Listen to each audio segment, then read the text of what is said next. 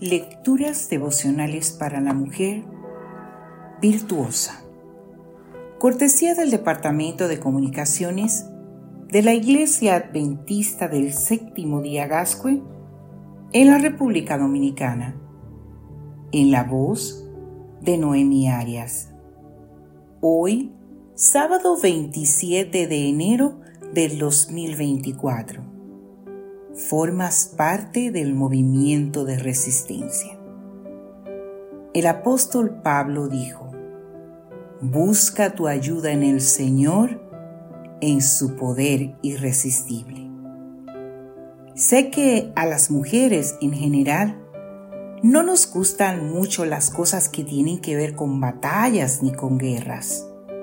No creas que tengo fijación con este tema, pero resulta que en la Biblia hay otro pasaje muy significativo que nos recuerda que la vida es un conflicto bélico y que el pueblo de Dios no debe ignorar esta realidad. Si la ignoráramos, ¿cómo podríamos prepararnos para la ocasión? El apóstol Pablo nos dice en qué consisten tanto la batalla como la preparación. El libro de Efesios en el capítulo 6, versículo 10 al 15, dice, busquen su ayuda en el Señor, en su poder irresistible.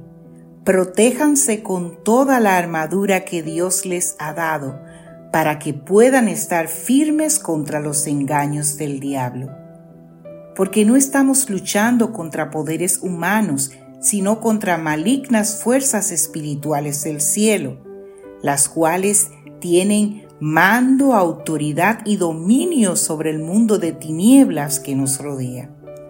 Por eso, tomen toda la armadura que Dios les ha dado para que puedan resistir en el día malo y, después de haberse preparado bien, mantenerse firmes.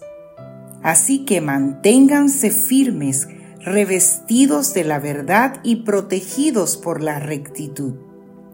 Estén siempre listos para salir a anunciar el mensaje de la paz. Yo, que soy una pacifista convencida, tengo que mentalizarme de que hay por ahí enemigos rondándome. Enemigos que no son de carne y hueso, sino fuerzas espirituales de otro tipo con ignorarlo no gano nada. Reconociéndolo, me preparo no para el ataque, sino para la defensa, para resistir. Formo parte del movimiento de la resistencia. Una resistencia que consiste en ponerme diariamente la armadura de Dios y salir a anunciar el mensaje de la paz. En este segundo punto quiero hacer un hincapié especial. Me resulta imposible pensar que Dios quiera que yo permanezca pasiva y deje en manos de otros la obra que la iglesia debe hacer en los últimos tiempos, la obra de salir a anunciar el mensaje de la paz.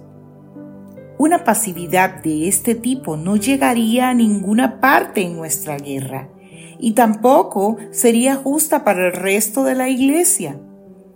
La resistencia eficaz es conjunta, es activa, es contundente y precisamente por esas características se hace oír.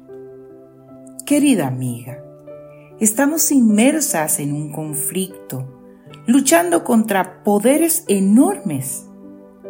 Para que puedas estar firme, busca tu fuerza en el Señor.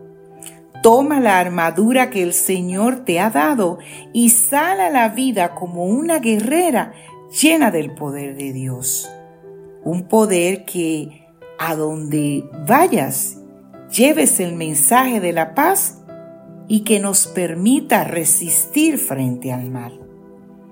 El libro de Efesios en el capítulo 6 versículo 13 nos recuerda, tomen toda la armadura que Dios les ha dado.